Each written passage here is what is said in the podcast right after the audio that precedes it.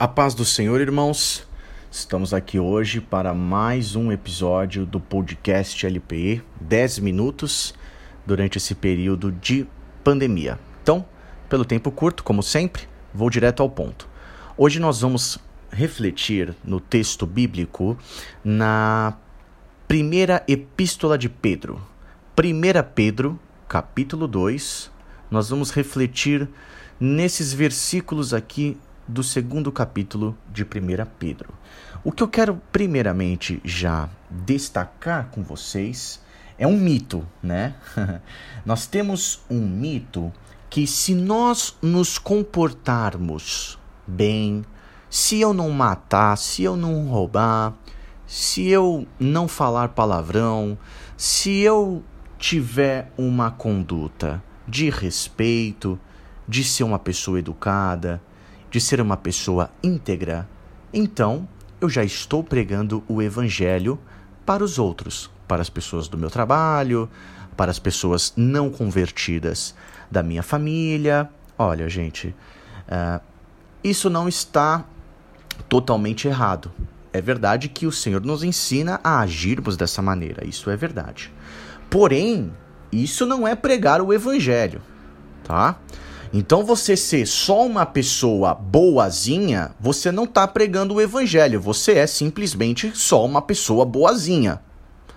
Agora, se você tiver essa conduta que eu acabei de mencionar, essa conduta vai abrir espaço para que você pregue o evangelho. Então, sim, devemos ter esse tipo de conduta. Porém, é necessário pregar o evangelho. Veja só, em 1 Pedro, capítulo 2, versículo 15, veja o que nos é ensinado. Porque assim é a vontade de Deus, que, pela prática do bem, vocês silenciem a ignorância dos insensatos. Então, praticamos o bem, silenciamos os ignorantes, e no silêncio deles nós pregamos. No silêncio do ignorante, por meio das nossas atitudes boas, nós pregamos. Então, esse já é o primeiro mito que é necessário nós tirarmos é, é, do, nosso, do nosso meio. Veja só no versículo 16, uh, vai dizer como pessoas livres que são, ou seja, somos livres não usem a liberdade como desculpa para fazer o mal. Pelo contrário, vivam como servos de Deus. Eu me lembro muito quando eu estava na balada, quando eu estava lá com a galera, e sempre tem os crentes na balada, né? Os crentes desviados, que é só bênção. E aí, eu nunca me esqueço que a galera sempre falava: não, meu, mas a gente precisa viver o agora, a gente precisa viver o hoje, a gente precisa curtir. Você só é jovem uma vez, a gente precisa, meu, curtir, conhecer, ficar. Bom, a resposta para esse tipo de pensamento errado está aqui, 1 Pedro, capítulo 2, versículo 16.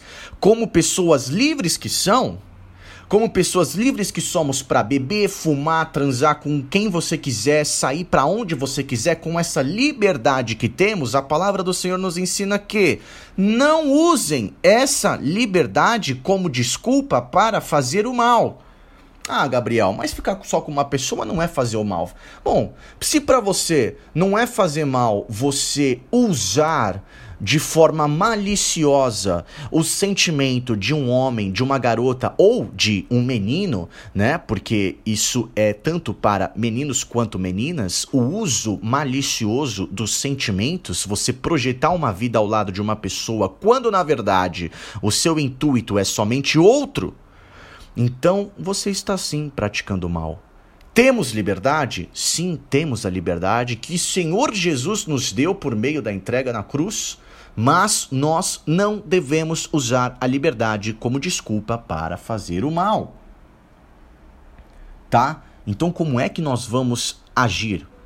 Bom, para isso, o versículo 17 vai nos dizer: tratem todos com honra, amem os irmãos na fé, temam a Deus e honrem o Rei. honra, honra, honra. Essa palavra, olha só, tratem todos com honra, e no final do versículo 17 vai repetir essa palavra e dizer: tratem, temam a Deus e honrem o rei, né? Eu tô assistindo um seriado na Netflix, né, de, de nórdicos, daquele povo que guerreava uh, no, no, nos anos antigos, e nós observamos a importância da honra. A honra era algo intocável, tanto que eles iam para a batalha, morriam um segundo de batalha, já metiam uma espadada na garganta do cara, o cara morria, mas eles saíam honrados, eles morriam com honra. Eles diziam: é uma honra morrer aqui que nós possamos lembrar essa importância de honra. Honrem os pastores da igreja de vocês. Se vocês veem conduta errônea, como aqui nos é ensinado nesse, nesse texto que temos refletido, saiam da igreja. Não estou aqui. É, entendam o que eu quero dizer, por favor. Todos nós aqui podemos avaliar a conduta dos líderes da nossa igreja ou da sua igreja na qual você congrega. E nada nos impede de sentarmos e conversarmos e esclarecermos nossas dúvidas, às vezes alguns questionamentos, nada que uma boa conversa esclareça. E, se após isso, mediante os seus critérios e oração, você ver uma conduta errônea, não tenho dúvida que o Senhor vai nos direcionar para um lugar ao qual a palavra dele é verdadeiramente pregada de forma correta, tá? Bom, então, já aprendemos que nós não vamos usar a nossa liberdade de forma errada. Nós aprendemos que somente um comportamento bonzinho não nos faz pregar o evangelho, tá certo? Isso é apenas um precedente para que aí sim nós falemos do evangelho do nosso Senhor Jesus. E uh, eu quero também refletir uh, no versículo no versículo 25 que vai dizer porque vocês estavam desgarrados como ovelhas, agora, porém, se, conver se converteram ao pastor e bispo da alma de vocês. Veja, é muito importante nós compreendermos o que é ser um cristão, gente. Porque no, no versículo 11, eu estou mesmo é, explanando realmente todos os versículos tá, de 1 Pedro, capítulo 2. Uh, ah, no versículo 11, veja só: Amados, peço a vocês, como peregrinos e forasteiros que são, que se abstenham das paixões carnais, que fazem guerra contra a alma. Ou seja, ele está falando aqui, amigão, amigona, você nesse mundo aqui, você é peregrino nessa terra, nesse mundo, você é forasteiro nessa terra, nesse mundo. Você não pertence a este mundo e muito menos às paixões que a nossa carne nos leva a saciar.